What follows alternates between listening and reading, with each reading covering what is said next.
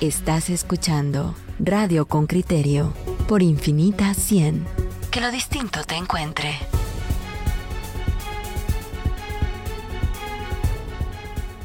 Ya estamos de vuelta en Radio con Criterio y usted sabe que acá hemos presentado a la mayor parte de de ministros que han sido designados ya por el presidente electo Alejandro Yamatei. Hoy le vamos a presentar a quien está nombrado para ser el próximo ministro de Economía. Lo hemos conocido. Designado. Designado, sí, sí. Nombrado. Hemos conocido ya de su trayectoria al frente del sector privado organizado, al frente de la AGEXPORT, el sector más dinámico, sin duda, de, del sector privado guatemalteco. Y veamos qué nos cuenta hoy eh, Henry Bin respecto a él. Después le damos la bienvenida a don Tony Maluf. El informe de Henry Bean, reportero con criterio. Economía, competitividad y prosperidad son los pilares del plan de gobierno del presidente electo Alejandro Yamatei. A junio de este año, la actividad económica reportó un crecimiento interanual del 3.1% de acuerdo con el Banco de Guatemala. En el documento que contiene las políticas que impulsará durante su administración, Yamatei expresa que el camino no es seguir haciendo lo mismo, que no es suficiente con la estabilidad y con atender la problemática diaria, sino que se debe tener una visión estratégica a mediano y largo plazo con el impulso de políticas más agresivas que estimulen la inversión y de acuerdo con el proyecto, los tres motores en los que se enfocará serán exportaciones, las micro, pequeña y mediana empresas, además del turismo. Entre los desafíos que se propone, enumera generar condiciones para cerrar la brecha de la balanza comercial con una reducción del 50%, lo que significaría, según el proyecto, llevarla de un 13% del Producto Interno Bruto al 7% a finales del año 2023. Además, buscar consensos con el sector productivo para impulsar un plan nacional para la promoción de las exportaciones y con ello políticas para facilitar la inversión, producción y ventas al exterior. Además, la promoción de políticas de la imagen y la marca país. También la modernización del sistema aduanero nacional y propiciar oportunidades de empleo sostenible tanto en el área rural como en las zonas urbanas para favorecer el ingreso de los hogares. Ricardo Arenas, caficultor, considera que lo que necesita el país es abrir las puertas a la inversión y detener el contrabando, que señala le causan daño a la economía del país para él lo fundamental es revisar y concretar tratados comerciales internacionales como el de Corea del Sur y revisar el de México. El Tratado de Libre Comercio Centroamérica con México en materia de café de hace años eh, la forma en que fue negociado es totalmente desventajoso para Centroamérica y extremadamente favorable para México. Lo que ha venido sucediendo es que con el tratado actual lo único que ha servido es para incentivar el contrabando de nuestros cafés hacia México, evitando así el pago de impuestos altísimos que se hiciera en forma legal se estaría pagando. Esto tiene graves implicaciones, Henry. Por ejemplo, de Guatemala pasa, que esto es lo que se calcula, obviamente no hay una forma de saberlo con total certeza, un millón de al año de contrabando para México y de Honduras pasan de contrabando por Guatemala hacia México de igual manera 2 millones. Fanny de Estrada, directora de Relaciones Interinstitucionales de la Asociación Guatemalteca de Exportaciones, AGEXPORT, señala que el programa de gobierno del presidente electo genera mucha expectativa en el sector. Sin embargo, opina que se debe tener objetivos claros. Hojas de ruta con acciones muy concretas porque si uno se propone, por ejemplo, que hay que instalar riegos para que la producción de exportación de, productos de alto valor se triplique, por ejemplo, es cuestión de seguir con dónde pongo el primer riego, dónde voy a poner el segundo, cuánto me va a costar, cuántos productores se van a beneficiar, qué producción va a salir de ahí y a qué mercado de destino se va a despedir. Mejorar el capital humano es otro de los retos del nuevo gobierno. Ampliar la cobertura del Instituto Técnico de Capacitación, abrir más institutos técnicos de formación vocacional e impulsar a mayor escala el aprendizaje del idioma inglés y coordinar con la Universidad de San Carlos de Guatemala para impulsar carreras técnicas y de formación vocacional. Son parte de las propuestas. De Estrada comenta sobre este punto. Por ejemplo, si nosotros queremos llegar a 50 mil empleos. Eh, solo es cuestión de poner a los guatemaltecos a hablar inglés, que tienen toda la capacidad para hacerlo, pero se necesitan acciones específicas desde el Ministerio de Educación, por ejemplo, o del INTECAP, que ya ha adoptado la metodología desarrollada y probada por AGEXPOR y que es donde han estado saliendo eh, jóvenes que a la vuelta de 10 semanas intensivas están listos para asumir un trabajo, siempre y cuando esos jóvenes tengan un inglés básico que tendría que dárselos el sistema educativo del país. Luego, usted necesita, toda la industria de tecnología está muy necesitada de programadores y desarrolladores de software,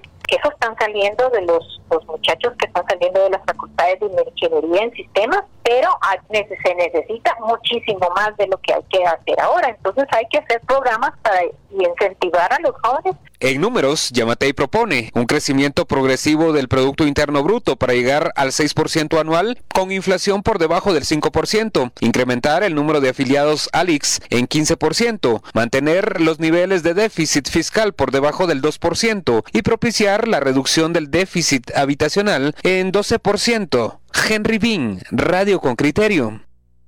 Pues ese es el reporte que nos presenta Henry Bean y ahora nosotros le damos la bienvenida a Tony Maluf. Gracias por, por acompañarnos. Tony, yo sé que, que, sos una persona bastante conocida por nuestra audiencia, pero te pedimos, arrancamos de la misma manera que con todos tus futuros colegas de gabinete. Eh, preséntate frente a, los oyentes con criterio, por favor. Bueno, muchas gracias. De veras es, es un placer volver a estar aquí con ustedes.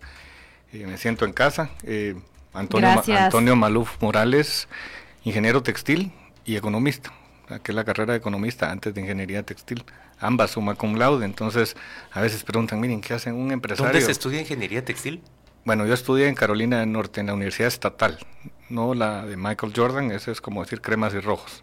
Entonces la mía es NC State y la otra es UNC. Yo te había visto pinta de baloncestista, pero no, no, no, no, soy de tu alto, Pedro. Pero tiene un gran significado que él diga que es el State University, son las universidades del pueblo en los estados donde los estudiantes llegan a codearse con toda la diversidad que llegan a esos estados, aunque Carolina me imagino que no era tan diverso, pero continúa, pues, por pues Sí, la verdad que, que aprendí mucho a, a compartir con, con diferentes personas de todas las etnias de todas las eh, latitudes del, del, mundo. Entonces es, es algo, y esa es una oportunidad que gracias a Dios yo tuve, y eso es lo que nosotros queremos hacer. Aquí mencionaba el reporte de Henry Bean, y me estoy alegando un poquito de mi introducción, ¿verdad? Pero eh, mencionaba el reporte de Henry Bean la, la, la parte de educación y nosotros eso es lo que queremos. Eh, a, corto plazo las acciones que mencionaba del doctor Yamatei, pues las podemos llevar a cabo, pero a largo plazo lo que queremos es darle esas oportunidades a todos los guatemaltecos que puedan tener es una oportunidad de estudiar, una oportunidad de salir adelante.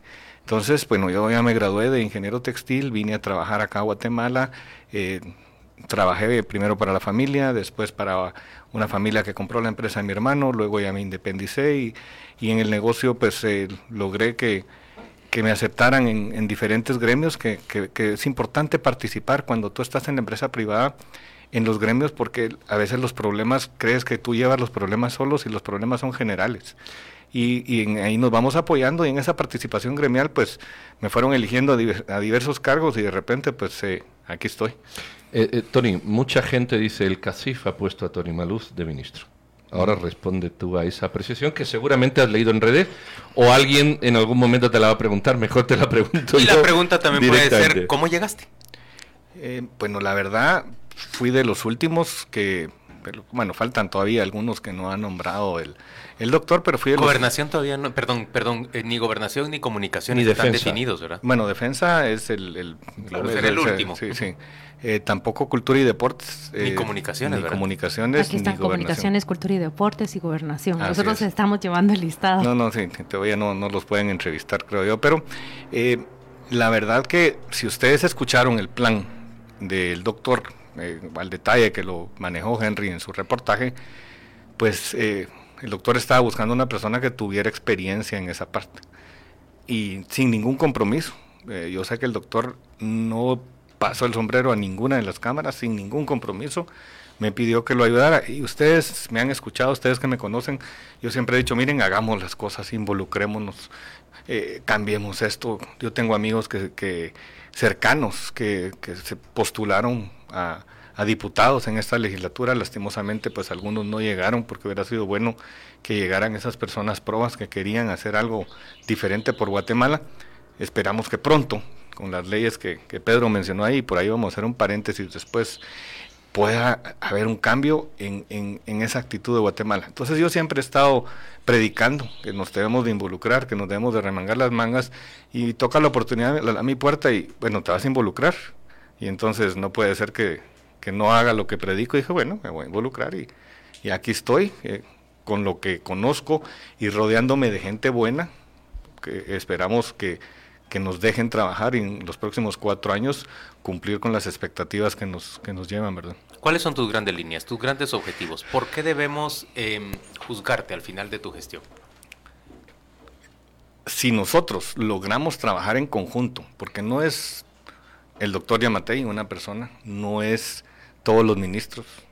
Una de las cosas que, que no puse ahí, que a veces me, me, dicen, mire, es que dentro de su perfil usted pone que usted es Cocurucho, hablando de Cocurucho, no, no, no es que sea Cocurucho. Que cargas en procesión. Pero, pero no eso es lo que yo no puse, yo puse que yo estoy en la Asociación de Devotos Cargadores de Candelaria. ¿Y por qué lo pongo? Porque yo sí trabajo, dono mi tiempo, fines de semana vendiendo turnos, haciendo actividades en obras sociales. Entonces, dentro de las cosas que hago y cuando pongo ahí, lo pongo, pero no es que sea, ah, es que ahora que él es, no, no, no, y, que, y que, bueno, le tiene devoción a Cristo Rey, bueno, también a otros nazarenos y a otras procesiones pero no es por eso que lo pongo. Yo le estoy hablando de, que el cucurucho solito no puede dar la procesión. Sabe trabajar en equipo. Entonces no, no, podés, no podés tener una sola persona cargando un mueble de 120 brazos. Tenés que trabajar todos.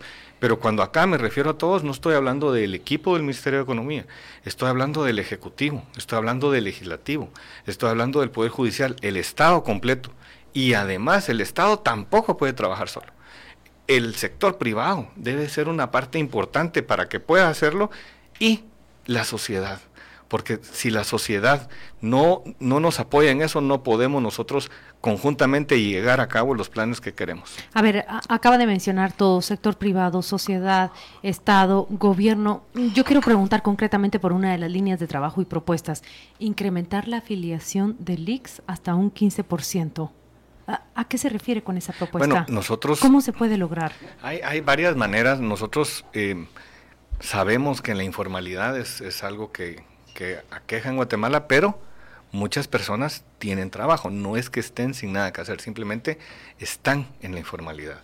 Y paralelamente está el contrabando que también se habló y lo habló Henry Bin, que lo, lo debemos de atacar. Una de las cosas que nos va a permitir, y eso te lo, no sé si desde otro ministerio, pero subir los recursos del, del Estado es poder cargarle los impuestos a lo que entra de contrabando, pero en esa cadena, si, si entra algo, por ejemplo, de México, que, el, eh, que está entrando, y ustedes lo pueden ver, y entra una botella de tequila, por decir algo, yo creo que es temprano para mencionar el tequila, pero como es mexicano, y entra a Guatemala una caja de tequila y no pagó impuestos, el que el restaurante o la cantina donde lo va a vender no te puede dar factura por ese trago y es una cadenita, entonces no pueden tener un empleado que esté legalmente inscrito. Pero si nosotros vamos legalizando toda esa cadena, no solo suben los impuestos, sino que las personas van a poder estar dentro de esa formalidad. También a los pequeños productores que ustedes mencionaron también, eh, las pymes que nosotros estamos apoyando, las vamos a capacitar para que sean eh, empresas que puedan exportar, pero para eso también necesitan formalizarse y necesitan estar dentro de esa eh, eh, de, los que pagan el seguro social y por eso se va a poder incrementar no es que vayamos a tener tanta gente tan rápido además de que con los programas de, de a los jóvenes que salen 200, 250 mil anualmente les vamos a dar esa oportunidad para que puedan trabajar formalmente y por ahí también puede ir creciendo. Y es tan poca la gente que está trabajando dentro del, de la PEA que crecer un 15% no es difícil. Desde 2007, Tony, no estamos tan mal en competitividad como estamos ahora. Tenemos el peor índice de competitividad de los últimos 15 años. Como tú sabes, ahí hay un montón de indicadores que nos dicen por dónde ir. eh, eh, ¿hay un compromiso de, cambiar esa hoja de ruta? Porque evidentemente el índice de competitividad nos muestra al exterior qué tecnología tenemos, el, precio de los créditos, la facilidad para accesos y múltiples indicadores. Eh, ¿Esta caída es un compromiso de, tu gestión levantarla? definitivamente. Y, y tú hablabas de tecnología y necesitamos que esos jóvenes puedan hablar de tener tecnología y para eso necesitamos leyes, por ejemplo, una ley de, que no exista doble tributación para que nosotros acá logremos atraer a las empresas, eh, eh, leyes específicas para que podamos nosotros eh, garantizar que las apps y todo lo que se inventa en Guatemala, las patentes puedan estar registradas en Guatemala. Yo conozco gente, mire, mejor la voy a patentar a Estados Unidos y después regreso a Guatemala y la patento aquí podemos nosotros tener esas patentes, el, el, nivel, y tú mencionabas, esos, los niveles de los países se van midiendo con cuántas patentes, el nivel de innovación, cuántas patentes se registran localmente, eso lo podemos ir mejorando. Y como tú sabes, eh, hemos, hemos estado tan bajos que mejorar es mucho más fácil. Es como las primeras, las primeras 10 libras que adelgazas, esas son las más facilísimas cuando estamos así hermosos. Las últimas 10 son las que te cuestan un, montón. Pero Tony, se dice que es fácil, pero no se ha logrado. Realmente Guatemala en los últimos cuatro gobiernos no ha conseguido incrementar sensiblemente eh, las plazas formales de trabajo. ¿Cómo se va a lograr? Danos, danos una ruta. ¿Cómo se pueden conseguir los primeros 100 mil trabajos al año? A ver, nosotros eh, estamos viendo eh, últimamente, y eso es un, algo importante, que nadie ha tenido una transición tan larga. No, la ley cambió eh, y nos dio esta transición.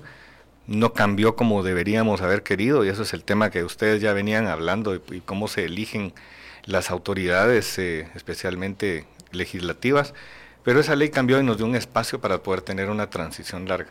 Y en ese sentido hemos visto que tenemos tiempo y han venido gente que quiere invertir en Guatemala para poder traer más plazas de trabajo, necesitamos más inversión. La inversión también ha caído, es otro de los índices que también ha caído, inversión nacional, inversión estatal, inversión pública, privada, y últimamente hay, gente que, quiere venir a Guatemala, mira que hay aires frescos, que hay gente honesta eh, trabajando. Y dice, mira, yo quiero invertir eh, carreteras, puertos, aeropuertos, y todo eso va a traer prosperidad, va a traer empleos rápidamente. Entonces estamos en este, en este tiempo de transición ya platicando con las personas que quieren venir a invertir, invertir en turismo, por ejemplo, eh, que es uno de los pilares que, mencionaban allá, la marca país y todo eso, para que nos vengan a, visitar.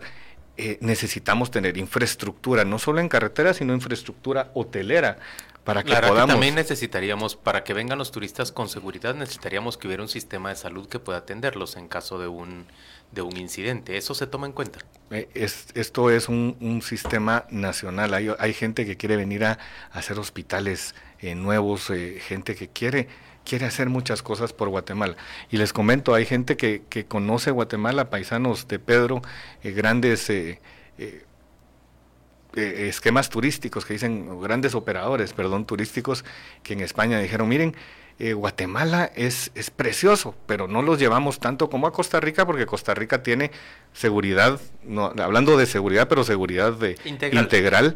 y tiene también algo muy importante que, que se ha logrado vender. Pero, me dijeron, cuando, cuando yo he, llevado clientes a Costa Rica, Costa Rica, todo el mundo, a la Costa Rica, llega y regresa a España, ah, Costa Rica, Guatemala vienen y regresan a España y supera las expectativas de Guatemala. Y me lo dijo con esas palabras, Guatemala supera las expectativas porque no se esperan la belleza que tenemos. Tenemos belleza precolombina, tenemos belleza colonial y tenemos una ciudad eh, moderna también. Entonces todas esas cosas conjugadas sirven mucho para que nosotros podamos estar dentro de, un esquema turístico importante. Atraer turismo de convenciones también es, es otro que, algo que podemos trabajar y vamos a trabajar en hacer un centro de convenciones que, sea de primer nivel. Hablando de superar expectativas, eh, aquí les dejo la, la, revista que supera las expectativas que, que nosotros hemos estado manejando, porque Guatemala realmente supera las expectativas. Y, y esa es la segunda edición, cuando lo, cuando lo dijeron los, los españoles, ya tenían la primera edición, entonces es importante que ustedes sepan que nosotros podemos trabajar en una mejor Guatemala. Vamos a ir a la pausa comercial, volvemos dentro de muy poco. Estamos conversando con Tony Maluf, el expresidente de CACIF, que ahora va a ser ministro de Economía. Esperamos sus preguntas para que él nos ofrezca respuesta a ellas. Estás escuchando Radio con Criterio por Infinita 100. Estás entre inusuales. Estamos de vuelta en Radio con Criterio. Platicamos con Antonio Maluf. Él es el nuevo, él es el designado como ministro de Economía por parte del presidente electo Alejandro Yamatei. ¿Puedo hablar? Eh? ¿Puede usted hablar? Pues que yo, eh, no, le estaba dejando el espacio a mis colegas. No, no, pero solo, solo, solo con la, pregunta y como me, te despediste, expresidente de CACIF, expresidente de AGEXPORT, eh, ahora voy a trabajar para el pueblo de Guatemala. Entonces, todos los cargos que, que tuve ya renuncié, yo estoy trabajando desde ya para el pueblo de Guatemala. Esa es mi labor y espero eh, que me dejen trabajar y poder servirles a todos. He renunciado a varias juntas directivas, inclusive la Asociación de Exalumnos del Liceo Javier, que también soy presidente, pues también estamos viendo cómo eh, hay elecciones nuevas para, para, para eso. Eh, hay un montón de cosas que, que tuve que renunciar para poderle dedicar a servir al pueblo de Guatemala en los próximos cuatro años. Hay una pregunta que plantean los oyentes con criterio y tiene que ver con ese tratado de libre comercio con Corea del Sur. Está detenido y hay una fricción que ha sido evidente y abiertamente explicada entre grupos empresariales. ¿Cuál es su opinión sobre esto? Pues yo creo que si podemos llegar a un, a un diálogo podemos hacer muchas cosas. El, día de ayer, el editorial de Prensa Libre hablaba del diálogo de los estudiantes, de los futuros eh, profesionales, y es importante poder dialogar. Yo creo que estamos a, punto, lastimosamente los tiempos no se dieron, eh, posiblemente las, eh, las presiones de, de ciertas necesidades pesaron más en ese diálogo, pero yo sí creo que, que se puede hacer, no, lo, no voy a hacerlo yo porque yo creo que el actual ministro está tomando cartas en el asunto y se va a poder cerrar antes de que termine él su gestión porque es una de las cosas que él ha ofrecido. Entonces, a mí me van a poder, eh, como les digo, estoy trabajando desde ya porque hay una gran transición. Estamos viendo los planes del INTECAP, el capital humano, el finishing school, todo eso para llevarlos preparados, pero todavía hay, autoridades que hasta el 14 de enero del año entrante están trabajando por Guatemala y esperamos que sigan trabajando. Inclusive también los actuales diputados tienen una gran labor.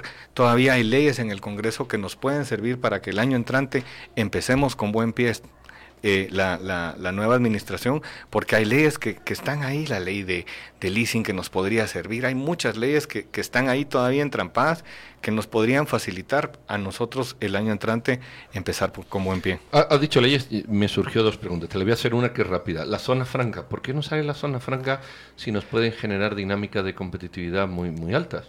Eh, mira, el, eh, en el año 2016 hubo cambios a las a las leyes de incentivos fiscales a las zonas francas, la gente a veces cree que darle un incentivo a alguien es cortarle los ingresos al, al fisco, pero no, si, si realmente no está pagando impuesto a la empresa porque tiene esos ciertos incentivos. El resto de Centroamérica tiene esos incentivos. Estamos viendo que empresas, hay una gran empresa de aceite, ustedes lo pudieron ver en el periódico de estos días, que se trasladó al sur de México. ¿Por qué no podemos hacerlo aquí en Guatemala? Porque gente que cree que los incentivos demeritaron a el, y, no se ha podido explicar a los ingresos del Estado. Entonces podemos empezar a trabajar, estamos trabajando con, con leyes de zonas francas, ya existen mecanismos actuales para poder nosotros hacer esas leyes y queremos hacer esas zonas francas donde no ha llegado la prosperidad a Guatemala. Queremos hacer los muros de desarrollo en las zonas fronterizas para que podamos nosotros evitar que esos guatemaltecos, que se ha vuelto un problema la migración, tengan las oportunidades en Guatemala. Yo les hablaba de las oportunidades de educación y hace poco hablábamos del turismo en Costa Rica, pero Costa Rica también tiene zonas francas, ahora que lo mencionó Pedro. Y esas zonas francas, ¿qué están haciendo? Pues están haciendo válvulas para el corazón, están haciendo equipo médico.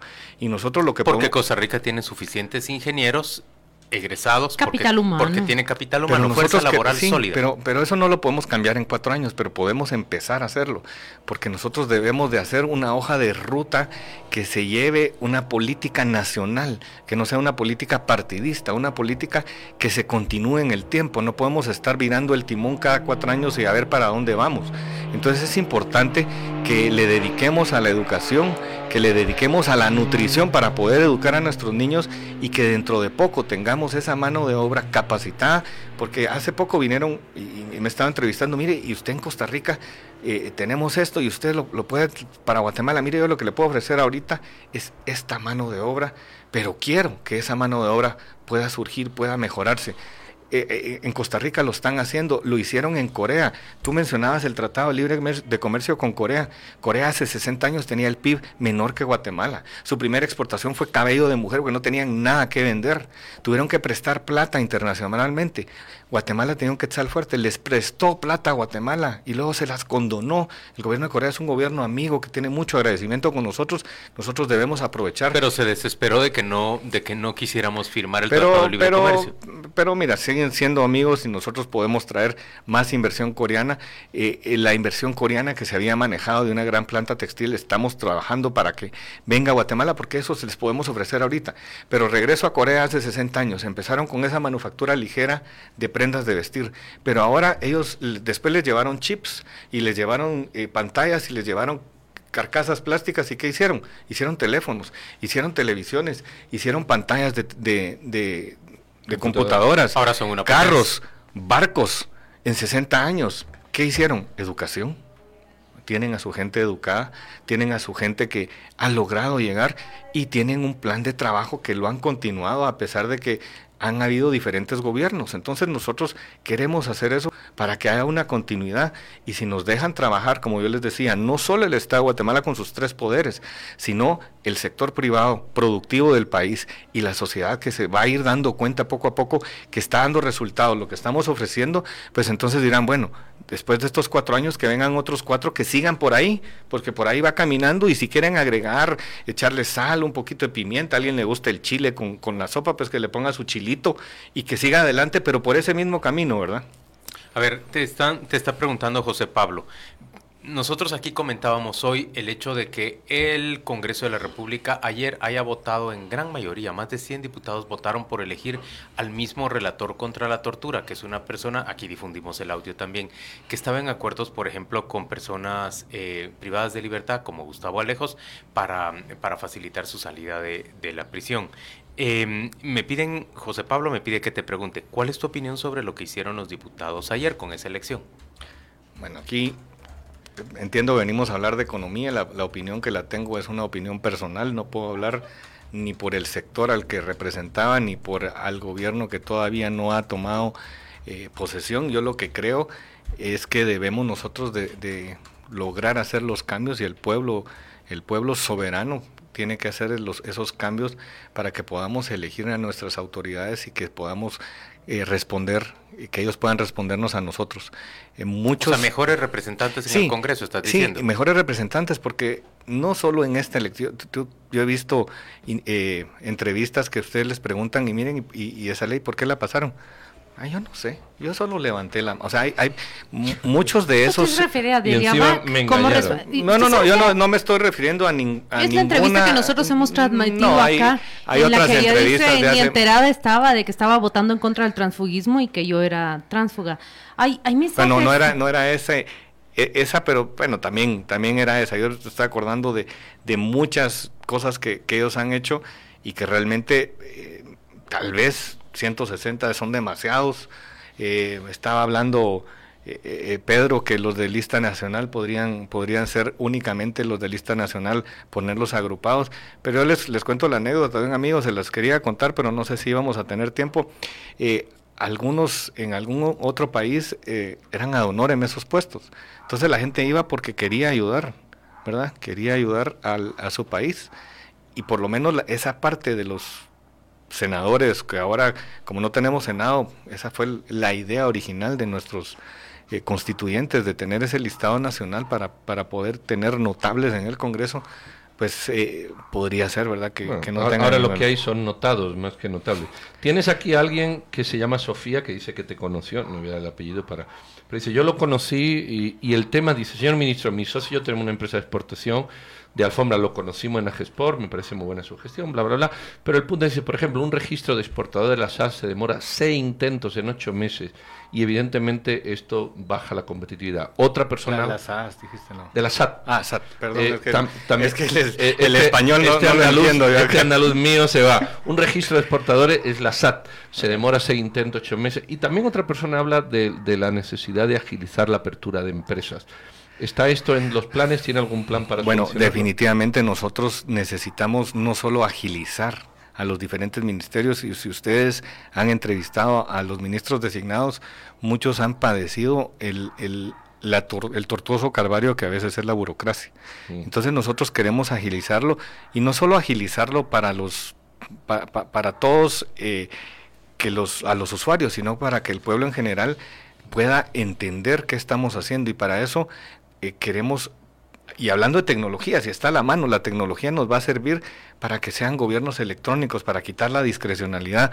¿Por qué tu expediente que entró hace rato siempre sigue abajo y, hay otros que se van poniendo encima? Y entonces, si nosotros digitalizamos todo y hacemos todo electrónico, pues quitamos mucha esa discrecionalidad que, que viene siendo... eh, eh, un- un- una fuente de posible corrupción, no digo que sea corrupción, porque, pero si les quitamos la discrecionalidad a todos, eso puede avanzar. Y me decía ese amigo, mira, es que necesitamos esas leyes. Y le digo, sí, es que la tecnología es el futuro. Y me dice, no, no, no, no, la tecnología es el presente y ya vamos tarde. Tony Maluf, muchas gracias por acompañarnos esta mañana en Radio con Criterio. Gracias por ofrecernos tu visión de cómo será el Ministerio de Economía a partir del próximo, del próximo Y 14 le- de les puedo dejar algo, miren, eh, aquí tengo mi vaso de agua y está medio lleno. Pensemos que Guatemala vale la pena, que estamos con el vaso medio lleno, que se vale soñar, se vale seguir soñando y esos sueños siempre se pueden hacer realidad. Se pueden hacer realidad, pero si están construidos en bases sólidas, en bloques que se pueden ir haciendo poco a poco. Entonces les dejo a, a- los guatemaltecos que nos dejen construir, que nos dejen construir poco Pero, a pero poco. ¿cómo crees que no te van a permitir construir? O, Ah, eh, eh, mira, tú hablaste del Congreso, necesitamos que ellos nos apoyen, que si no nos apoyan, que la se tiene que sociedad... alcanzar un que la acuerdo sociedad- político sí, con el Congreso. Y, y- y yo creo que sí se podría hacer, Sí, porque yo creo que la claro. economía no pelea con nadie. O sea, pueden haber ideologías de muchas cosas. Yo tengo amigos que piensan muy diferente a lo que yo pienso en cuanto a, a- a- a ideología, pero al final de cuentas, ¿qué buscamos todos? Se puede encontrar una agenda nacional que permita un acuerdo Salud, de seguridad. en el Congreso. Educación, ingresos económicos. Si, si eso lo cumplimos, no creería yo que haya nadie en contra de lo que nosotros estamos buscando. Gracias, Tony Maluf, por acompañarnos. Vamos a la pausa comercial, volvemos dentro de muy poco.